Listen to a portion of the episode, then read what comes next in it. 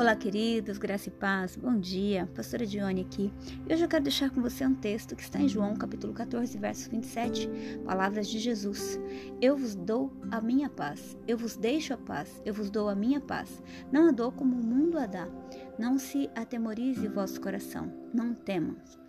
Sabe que é muito interessante que Jesus, perto de ir embora, quando ele está dizendo, né, que ele vai partir, ele diz para os discípulos: Eu vos deixo a paz.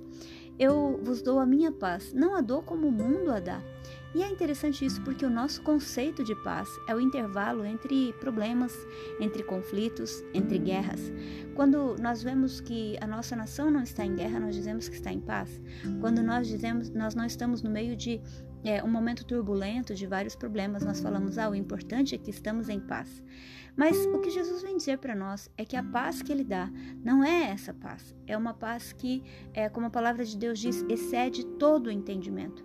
Que às vezes nós vamos sim estar passando no meio de problemas, às vezes nós vamos sim estar é, diante de situações que nos desafiam, mas dentro do nosso coração nós vamos ter paz. A paz que Jesus nos dá é a paz que excede todo o entendimento, é a paz que ele tinha, a paz que, independente de saber que ele seria traído, independente de saber que ele seria maltratado, que ele seria morto, o seu coração descansava na paz, na paz que o Senhor é, cuidava dele. E é por isso que ele diz no final desse versículo: 27, né? Não temam, não se atemorizem, porque o medo, ele é o oposto da paz. Ele gera um coração angustiado, ansioso, o medo do futuro, o medo do que vai acontecer ou do que não vai acontecer, o medo de nós não termos o controle de todas as coisas.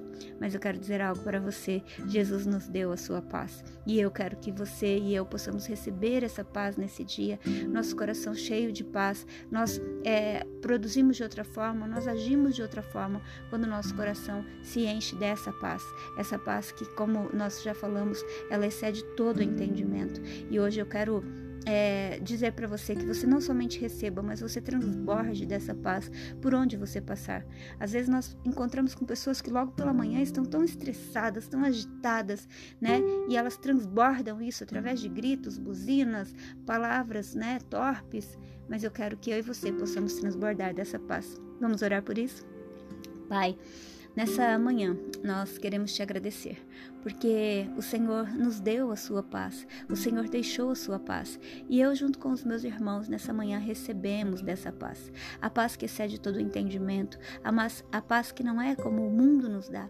Nós recebemos a paz que o Senhor nos deixou e nos ajude a transbordar dessa paz por onde nós passarmos nesse dia, no nome de Jesus. Que o Senhor te abençoe e que você tenha um dia cheio da paz que excede todo o entendimento que só Jesus pode dar. Deus te abençoe.